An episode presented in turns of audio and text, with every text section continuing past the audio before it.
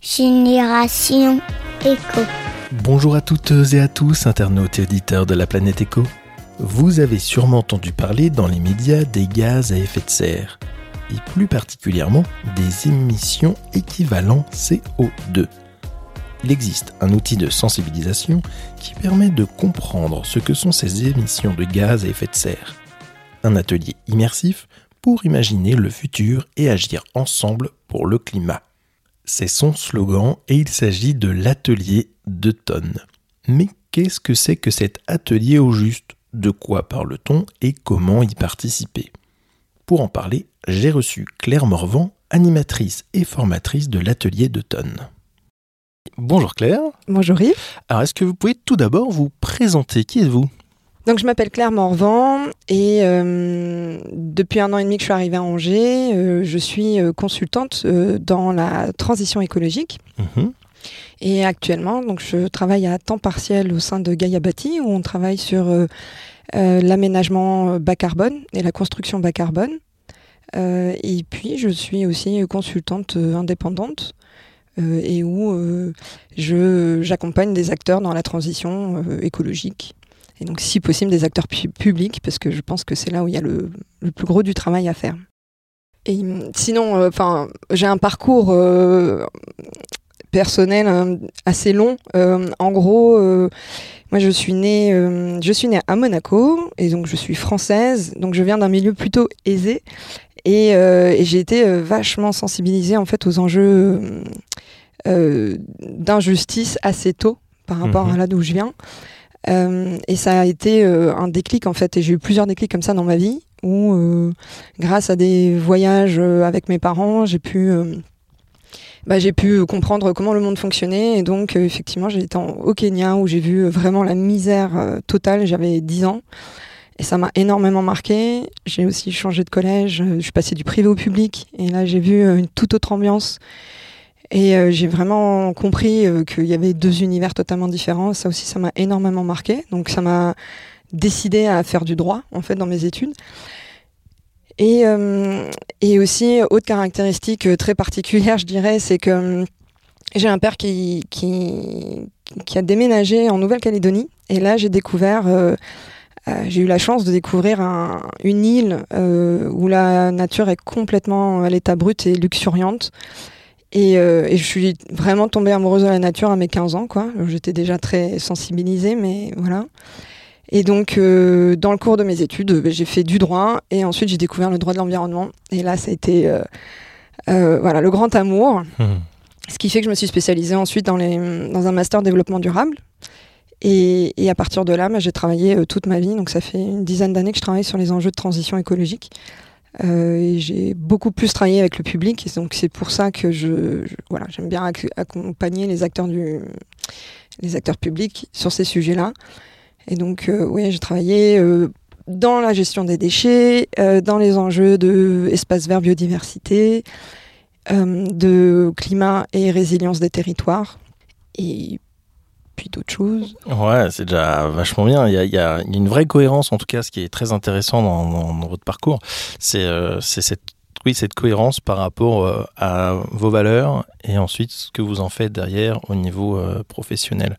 Alors, vous êtes euh, animatrice d'un atelier qui s'appelle l'atelier 2 tonnes. Est-ce que vous pouvez nous dire ce que c'est que l'atelier 2 tonnes? Avec joie. Euh, ben alors, atelier d'automne, j'ai découvert euh, cet atelier il y a deux ans à peu près. Et pour moi, c'était une révélation. Euh, tout simplement pour deux raisons. C'est que, un, euh, à la fois, ça a été euh, l'occasion de me rendre compte en fait qu'on avait toutes les solutions pour faire, pour faire cette transition écologique. Et je me suis dit, mais en fait, on, a, voilà, on a les réponses, donc il n'y a plus qu'à faire. Donc ça déjà, ça m'a rassurée et je me suis dit yes, euh, bonne nouvelle. Euh, deuxième chose, c'était euh, euh, que c'est un atelier qui, qui donne vraiment envie de passer à l'action, qui est, qui est très optimiste et enthousiaste. Et, et au final, euh, je me suis dit, il faut absolument que, que je devienne animatrice pour faire découvrir cet outil-là euh, le plus largement possible. Et donc, euh, comment ça se passe exactement? Donc, c'est un atelier qui dure euh, trois heures Vous avez un premier temps d'introduction qui permet en fait aux différents participants de monter un petit peu, enfin d'être à niveau sur les enjeux climatiques. Donc vous avez une petite introduction qui est toujours sous forme de quiz, donc ça reste vraiment un atelier ludique, participatif, euh, basé quand même sur euh, des rapports nationaux qui sont totalement reconnus à l'échelle euh, nationale. Donc c'est voilà, c'est un outil pédagogique et sérieux. Et donc pendant cette première partie d'introduction, vous montez en compétence sur les enjeux climatiques. Et ensuite, vous enchaînez sur une partie de simulation, où là, vous vous prêtez au jeu de la transition écologique. Et donc, comment ça se passe? C'est qu'à la fois, vous avez des tours individuels, où là, vous travaillez à partir de votre empreinte carbone, que vous avez établie juste avant l'atelier. Mhm. Et donc vous avez différents jeux de cartes sous les yeux, vous choisissez euh, différentes actions que vous avez envie de mener et vous les rentrez dans les, une plateforme donc ça se joue soit en ligne, soit en direct, en présentiel. Et vous les rentrez dans une plateforme. Et à partir de là, vous voyez par rapport aux actions que vous avez sélectionnées si votre empreinte carbone réduit ou pas en direct. Et donc votre objectif, parce que pour ceux qui ne le savent pas, mhm. euh, en fait la moyenne euh, la, moyenne euh, d'un Français, enfin le, la moyenne nationale, la moyenne nationale d'un Français euh, pour l'empreinte carbone, c'est 10 tonnes. Et donc l'objectif pour 2050, c'est d'atteindre euh, environ 2 tonnes d'émissions carbone par habitant. Et donc cet objectif d'où il sort, hein, c'est vraiment tirer des enjeux de la COP 21 euh, qui indique euh, à la France d'atteindre euh, la neutralité carbone pour 2050. Et donc quand on traduit l'enjeu de neutralité carbone en 2050, ça se traduit par une réduction de l'empreinte carbone citoyenne de 10 tonnes à 2 tonnes. voilà, ça reste des, des ordres de grandeur. Évidemment, c'est voilà, euh, ça peut se discuter, mais en tout cas, c'est au, moins euh, une, ligne directrice que tout le monde peut se donner et qui euh, donne aussi envie de, voilà, qui peut être inspirante. Et donc, mhm. à titre individuel, vous essayez d'atteindre ces fameux deux tonnes, et donc vous jouez avec différentes cartes. Et sur les tours collectifs, et c'est là où c'est le plus intéressant, de mon point de vue, c'est que, en gros, vous vous jouez le rôle euh, d'acteur, donc soit de décideur. Par exemple, vous prenez le rôle du Premier ministre et vous êtes entouré de vos ministres et vous devez dépenser un budget exceptionnel pour, dédié à la transition écologique. Et donc, euh, ce qui est intéressant dans ce tour, c'est euh, bah, de se mettre dans la place des décideurs. Et moi qui ai travaillé avec des élus, je peux vous dire que c'est pas tous les jours facile. Euh, et donc je trouve que c'est intéressant à la fois de comprendre euh, quel est le quotidien d'un élu et aussi de, de, de, se dire que bah, trancher, c'est pas si évident. Euh, et donc dans d'autres tours collectifs, vous avez aussi, vous vous mettez à la place de multinationales ou de citoyens ou d'experts qui prêchent parfois dans le désert malheureusement. Et, et donc c'est intéressant en fait de rentrer dans la peau de ces différents personnages et d'essayer d'argumenter avec les informations que vous avez dans les jeux de cartes et donc, euh, et donc voilà, l'idée c'est d'orienter les débats de manière à toujours atteindre ces fameux deux tonnes à l'échelle euh, nationale cette fois, puisque ce sont des tours collectifs. Donc euh, voilà un peu la mécanique du jeu. Et, donc vous finissez aussi dernier temps sur un temps de débrief où là on, revient sur les messages clés de l'atelier qui sont que bah, la transition est nécessaire mais que c'est surtout euh, une nécessité et que ça peut être euh, très enviable et une, une, opportunité finalement. Et donc là, l'important, c'est de se dire euh, que c'est oui, voilà, enviable et qu'on peut y aller tous en gaiement en se disant, ben voilà, on est appelé par cette transition. De toute façon, on n'a pas le choix. Mais il y, y a cet objectif-là et comment on y va, on a les réponses et si on s'y met tous ensemble, finalement, c'est un peu ça le, sujet surtout. Si on, met, si on s'y met tous ensemble, euh, on se rend compte que les efforts seront moindres aussi. Parce que soit il euh, y a des euh, catégories sociales qui, qui s'exemptent de, de, de, faire d'efforts, et donc ça veut dire qu'il y aura certaines populations qui seront obligées de faire encore plus d'efforts pour atteindre une moyenne, pour atteindre la neutralité carbone. Sauf que si tout le monde fait un même effort, bah, finalement, on peut s'offrir une condition de vie très digne et très satisfaisante pour tous. Hmm, ça veut dire aussi peut-être que c'est quand même très politique tout ça. Aujourd'hui, euh, si ça n'avance pas, c'est parce que politiquement parlant, il n'y a pas encore, même si c'est en train d'arriver, hein, on le voit euh, dernièrement avec ce qui s'est passé avec, le, les, avec les, lots euh, au niveau de, de l'ONU, mais c'est très très politique tout ça. C'est-à-dire qu'il faut quand même que ce soit les politiques qui prennent à bras le corps les choses pour que, pour que ça avance. Alors oui, bah, dans, les faits, effectivement, euh, en fait, on a toutes les réponses. Hein, c'est ce que nous disent les scientifiques du rapport de GIEC. Euh, concrètement, on sait ce qu'il faut faire, mais euh, il va falloir le faire. Et donc, qu'est-ce qui bloque aujourd'hui dans la mise en route des actions concrètes bah, C'est tout un ensemble de choses. et je pense qu'en premier lieu, finalement, c'est la prise de conscience. Il y a encore énormément d'écosystèmes où les gens n'ont pas compris la l'urgence climatique et n'ont pas compris euh, les impacts que ça peut avoir. Et il y a aussi, euh, donc, certes, on, commence. Là, il y a une enquête hein, de l'ADEME qui est sortie. ils produisent une enquête en fait tous les 20, enfin tous les ans depuis 20 ans. Ce qui est intéressant, c'est de se dire quel est, la, quel, quel, est le rapport en fait des Français par rapport au changement climatique. Et ce, qui, ce que dit l'enquête en 2022, c'est que Désormais, euh, plus de 8 Français sur 10 ont compris que le réchauffement de la planète est causé par les activités humaines. Donc ça, c'est quand même une énorme progression parce que jusqu'à présent, c'était pas du tout le cas. Hum, complètement, oui. Euh, et leur première préoccupation reste évidemment la hausse des prix, mais euh, que la menace climatique arrive en seconde préoccupation. Donc ça, hum. c'est quand même... enfin, je ne sais pas si c'est une bonne nouvelle, mais en tout cas, c'est quand même rassurant par rapport à l'urgence. Et euh, il y a un Français sur deux aussi qui déclare avoir subi le changement climatique et de l'avoir perçu dans son corps. Et notamment, euh, c'est vrai que souvent en atelier d'automne, je pose la question de euh, qu'est-ce que c'est le climat pour vous, le changement climatique pour vous? Et souvent on me dit ah bah il y a plus de neige en montagne. Donc bon voilà, c'est un élément assez marquant pour les Français. Et, et, dernier point, c'est voilà, les Français ont compris qu'il y avait une nécessité de changer leur mode de vie. Et notamment avec la guerre en Ukraine, ils ont compris qu'il allait avoir euh, besoin d'adopter des pratiques plus vertueuses. Sauf que souvent, les Français disent qu'ils ne savent pas euh, à quoi ressembleraient vraiment ces pratiques vertueuses et une société euh, bas carbone. Et donc, ils n'arrivent pas du tout à se représenter, en fait, cette société de demain. on entend beaucoup de discours critiques euh, on entend euh, beaucoup de choses autour euh, des Khmer verts, des retours à la bougie des choses comme ça.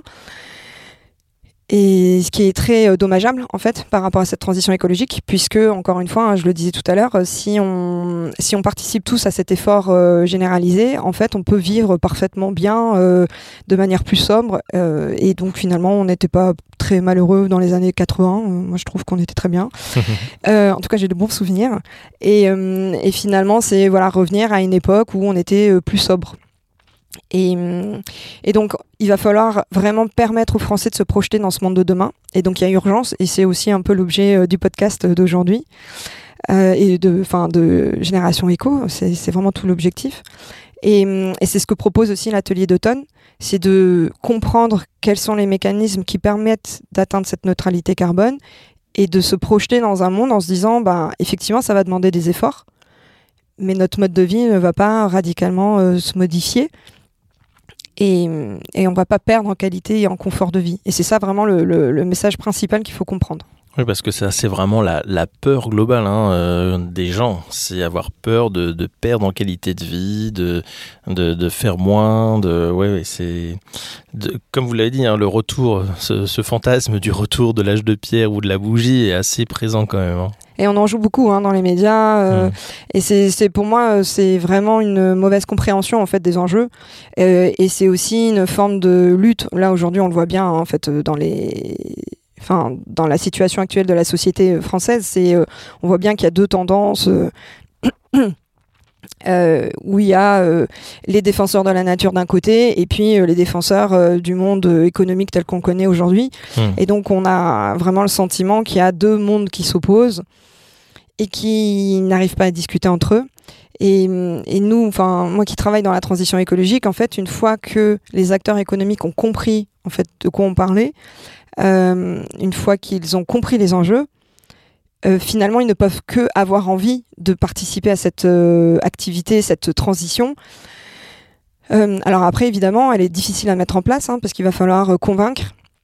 Et c'est encore une fois des ateliers type d'automne qui peuvent contribuer à gagner l'adhésion en fait des salariés, des habitants, des politiques, des entreprises. Et c'est ça qui est vraiment fort de mon point de vue en fait dans, dans c'est que notre constat, c'est qu'il faut réussir accélérer euh, les dynamiques sociales. Parce qu'aujourd'hui, euh, on se rend bien compte qu'il y a un, gros pas à faire et qu'on n'y arrive pas. Donc il faut accélérer ces dynamiques sociales en embarquant un maximum d'acteurs. Et cela passe nécessairement par la sensibilisation. Donc c'est ce que propose d'automne. Et c'est, ça passe par l'éducation et le partage d'une envie aussi, d'une envie d'atteindre un objectif commun. Euh, et, voilà. Donc c'est vraiment le passage en l'envie et l'adhésion et de se dire bah voilà c'est pas si c'est pas si catastrophique et en fait on peut tous jouer un rôle. Oui. Ouais, et alors combien de personnes peuvent participer à un atelier en même temps et surtout comment on peut participer à un atelier d'automne?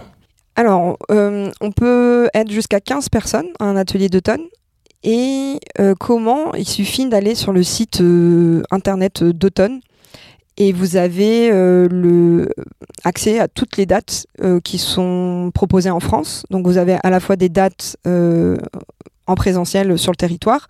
Donc là notamment il y a une date le 12 juin à Angers qui va avoir lieu à Wiforge.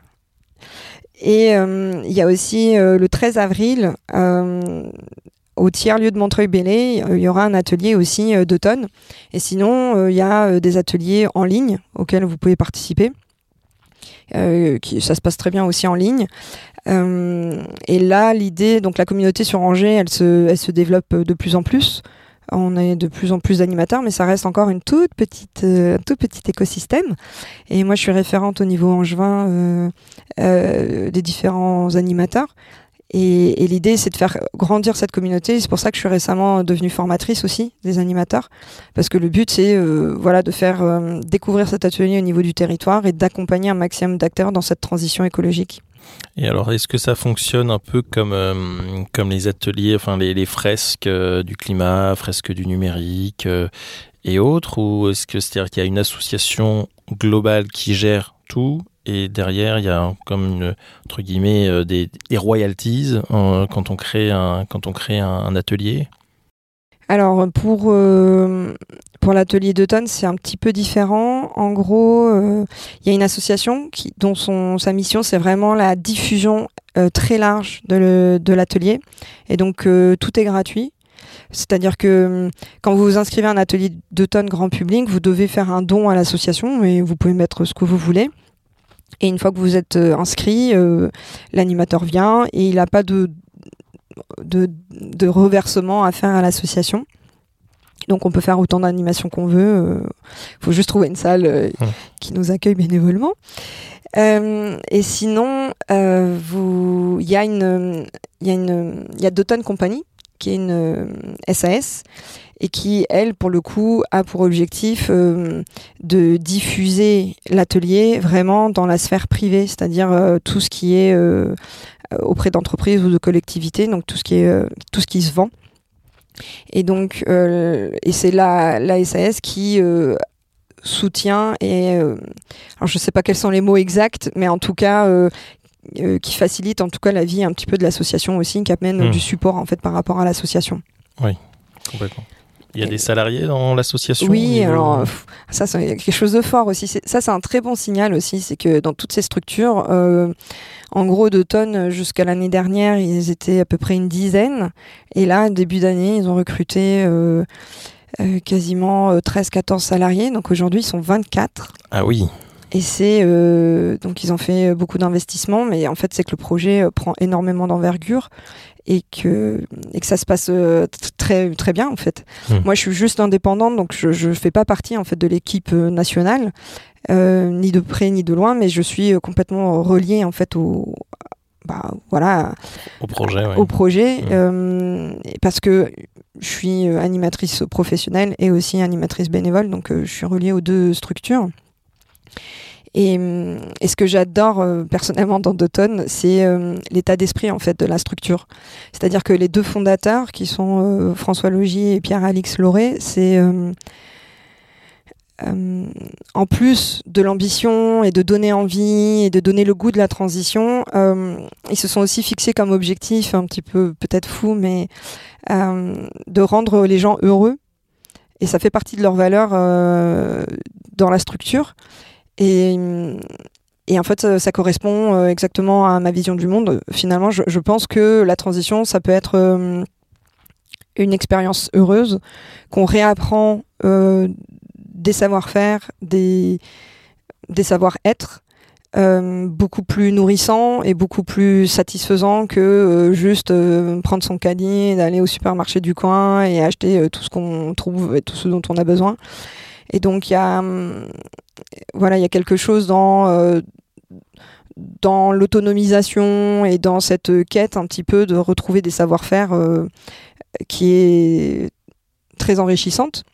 Donc euh, je trouve que voilà, la transition écologique, c'est c'est vraiment un, un chemin.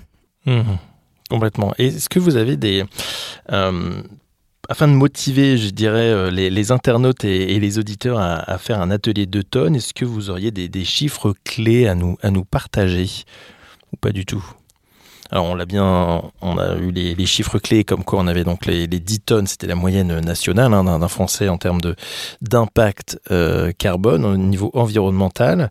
Euh, est-ce que alors si vous n'avez pas forcément de chiffres en tête là, mais est-ce que vous conseillez les gens d'aller, par exemple, il y a un site qui s'appelle euh, qui permet de, faire un premier calcul, euh, un autodiagnostic, je dirais, de, de son impact carbone? Est-ce que c'est quelque chose, vous en parlez pendant l'atelier ou est-ce que des gens l'ont fait avant de venir? Exactement, ils l'ont fait avant de venir. En fait, en gros, il faut s'inscrire en avance à un atelier d'automne. Et pourquoi? Parce que... Euh, ça vous donne l'occasion de remplir votre propre empreinte carbone. Et à partir de du moment où vous avez rempli votre empreinte carbone, vous jouez vraiment depuis votre empreinte carbone mmh, sur la plateforme en ligne. Et donc, euh, vous jouez vraiment à partir de vos données et vous essayez, en fonction euh, bah, des cartes que vous avez choisies, hein, de, baisser cette empreinte carbone. Euh, et ce qu'il y a de super aussi dans Doton, c'est que vous, vous restez vous, vous, gardez un accès en fait à la plateforme tout au long de votre vie. Et donc, vous pouvez continuer, même après l'atelier, à euh, continuer à saisir les différentes cartes parce que, bah, je sais pas, on est en janvier 2024 et cette année, vous vous promettez d'arrêter de, euh, de, vous déménager, de vous rapprocher de votre emploi. Et donc, bah voilà, vous pouvez enfin clicher cette case et vous êtes content parce que ça vous fait réduire de X% votre empreinte carbone. Donc, euh, c'est effectivement, euh, il y a cette, euh, cette caractéristique-là qui, qui distingue énormément en fait tonnes de tous les autres outils qui sont plutôt vous, vous, arrivez, vous apprenez plein de choses, à la fois les problèmes et les conséquences et les, et les solutions. Et là, dans tonnes, vous êtes vraiment acteur à proprement parler et vous travaillez sur votre empreinte carbone.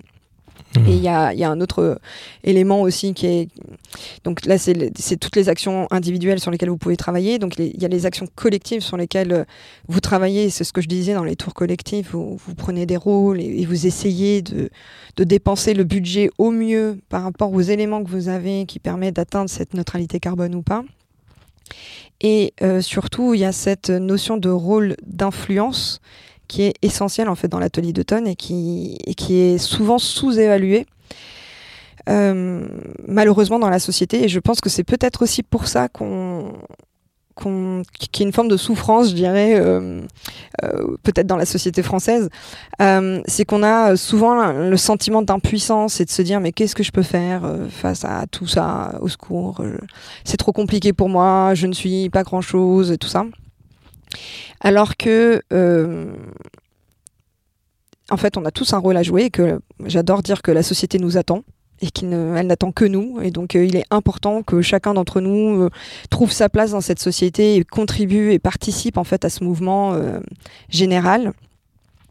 Et donc, vraiment, le, but de d'automne, c'est de, de, comprendre que tous les tous les grands leviers en fait de la transition transition écologique nécessitent l'implication de tous. Et donc vous prenez la mesure de votre rôle à l'échelle du collectif, de votre responsabilité même, je dirais, à l'échelle collective, en disant et d'ailleurs, la, dernière fois, j'ai eu un témoignage qui me disait euh, Ah moi, j'ai tout fait à la maison, hein, je suis tout fait, euh, tout ce que je pouvais, mais euh, je réalise maintenant qu'en fait, il va falloir que je sorte de chez moi. quoi. et, ça, c'est une grande satisfaction parce que hum, moi, je, fais de l'influence malgré moi depuis mes 17 ans. Hum, j'ai créé ma première asso à 17 ans et depuis, j'ai pas arrêté d'en créer. Et, au final, euh, le fait de faire partie de la vie associative, d'apprendre, de développer des savoir-faire, euh, d'avoir le droit de se tromper, parce que dans le milieu associatif aussi, on s'épanouit, on découvre des savoir-faire ou pas, on apprend, on partage, on, se trompe, euh, on se corrige. Et pour moi, la sphère associative, c'est vraiment un terrain de jeu où on peut s'épanouir. Et, finalement, s'engager dans des associations, ça contribue à faire de l'influence sur les enjeux écologiques ou d'autres enjeux d'ailleurs, hein, parce que c'est un peu l'enjeu crucial du, siècle, mais il y a d'autres problèmes aussi qui sont tous interconnectés. Et donc, euh, et donc c'est vrai que prendre la mesure de son rôle d'influence, et c'est vraiment le cœur et le, et le moteur vraiment euh, de, de, de, c'est le message clé et central de Dutton, c'est vraiment prenez conscience de votre rôle d'influence et et sortez de chez vous et, prenez plaisir en fait à participer à cette grande marche de la transition. Vraiment, c'est ça qui me qui m'inspire le plus en fait. Ouais. C'est un, très très beau message. Franchement, c'est top. J'ai une question récurrente que je pose à, tous mes invités, euh, qui est est-ce que vous pensez justement que les, futures générations auront une fibre un peu euh, éco? Eh bien, j'ai envie de dire oui. of course. Voyons, euh, quelle question euh, bah Pour plusieurs raisons, j'ai envie de dire oui. Euh, déjà parce qu'on n'a jamais autant parlé d'écologie. Alors moi, je me souviens très bien quand je, me suis lancée dans mon master développement durable, je savais même pas ce que c'était. Je n'en avais jamais entendu parler. C'était il y a plus de 15 ans. Et j'écoutais France Inter goulûment et euh, une fois par-ci, une fois par-là, il y avait vite fait le mot qui sortait et je me disais ah tiens, euh, ils ont dit le mot, euh, c'est que ça doit être intéressant. Mais voilà, et donc c'était la deuxième édition du premier master de France, je crois, de développement durable. Et et aujourd'hui, ben, je pense qu'il n'y a pas un seul, il a a pas une seule minute qui se passe euh, sur les médias français où on ne parle pas euh, d'une manière ou d'une autre euh, de transition, d'écologie, de développement durable, quelle que soit la manière dont on en parle. Donc déjà, j'imagine bien qu'ils auront une fibre éco, ne serait-ce que parce qu'ils ils baignent dedans, ce qui n'était clairement pas notre cas il n'y a pas si longtemps.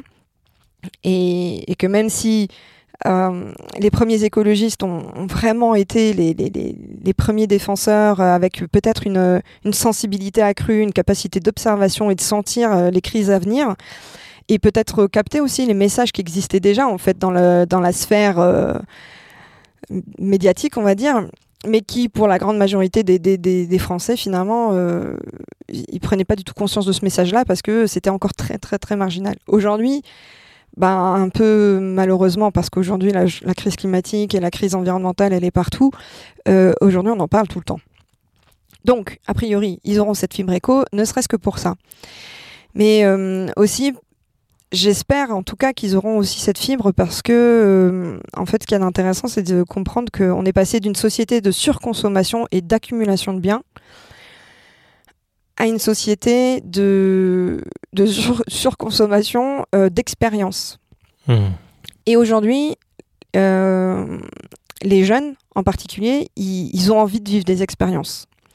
Et, et ce qu'il y a de fascinant, en tout cas moi ce qui me fascine, c'est que c'est un peu ce que je disais tout à l'heure, c'est que la transition écologique, c'est un, un, puissant fond d'expérience et de retour à, et de de réapprentissage de certains euh, voilà savoir-faire et d'expérimentation et, et, donc je, je, je, pense vraiment que euh, si on veut vivre des expériences euh, s'engager dans une voie de transition écologique en fait c'est illimité il y en a pour tous les goûts toutes les couleurs toutes les situations et que ça peut être vraiment un terrain de jeu illimité pour les jeunes. Donc ça, c'est quand même bon voilà, donc c'est quand même assez enthousiasmant. Et, en, général aussi, quand on a goûté à cette réappropriation de savoir et de savoir-faire et de compréhension du monde, je m'imagine qu'on ne peut plus faire un retour en arrière parce que euh, parce que c'est juste du bon sens finalement. Donc oui, euh, j'ai espoir que les futures, euh, les futures générations auront une fibre éco Hmm. et qu'elles seront euh, heureuses. Et d'autant plus que, bon, bah, malheureusement, hein, le changement climatique, il est, voilà, il est omnipotent maintenant. Euh, donc, euh, il va falloir aussi faire avec. Et, c'est tout, tout l'enjeu aussi de, donner de l'espoir en fait à ces générations-là. Aujourd'hui, qu'est-ce qu'elles voient ces générations Encore énormément de débats au niveau des, des, médias en l'occurrence, des discussions complètement comment dire euh, hmm, un peu stérile. Hein. Merci, stérile. Et, et finalement, toutes ces discussions qui euh, dérivent, enfin, on voit souvent, hein, euh, je sais pas si. Enfin, moi, je regarde beaucoup les médias. quand on interroge des. Des spécialistes ou quand on interroge des militants, on est toujours un petit peu dans l'accroche d'informations euh, qui sont euh, assez euh, anecdotiques finalement. Et là, je repense à certains militants qui sont passés sur certains plateaux où on leur dit Mais alors, est-ce que vos fringues sont vraiment écolos? Et alors que le message, c'est pas du tout celui-ci. En fait, ces, militants, ils sont sur les plateaux pour dire quelque chose. et finalement, on se rend bien compte que dans les médias, on interroge assez peu le fond et surtout la mmh. forme. et que de plus en plus, heureusement, on voit des experts qui passent à la télé mais, euh, mais ça reste encore euh, assez anecdotique et encore, ça dépend de quelle télé on parle. Ça, c'est certain qu'en fonction des différents médias, on n'a pas forcément les, les, mêmes sons de cloche. Euh, en tout cas, hum, l'atelier d'automne, hein, c'est vraiment quelque chose qui est très intéressant et j'encourage vraiment tout le monde à, y aller. Est-ce que vous pouvez nous rappeler l'adresse du site web? Est-ce que vous l'avez exactement Oui, c'est d'automne.org de tonnes.org tout simplement. Donc euh, voilà, c'est gratuit. Vous avez euh, toutes les informations dessus euh, directement avec avec les différentes dates. merci beaucoup Claire Morvan pour euh, pour cette interview.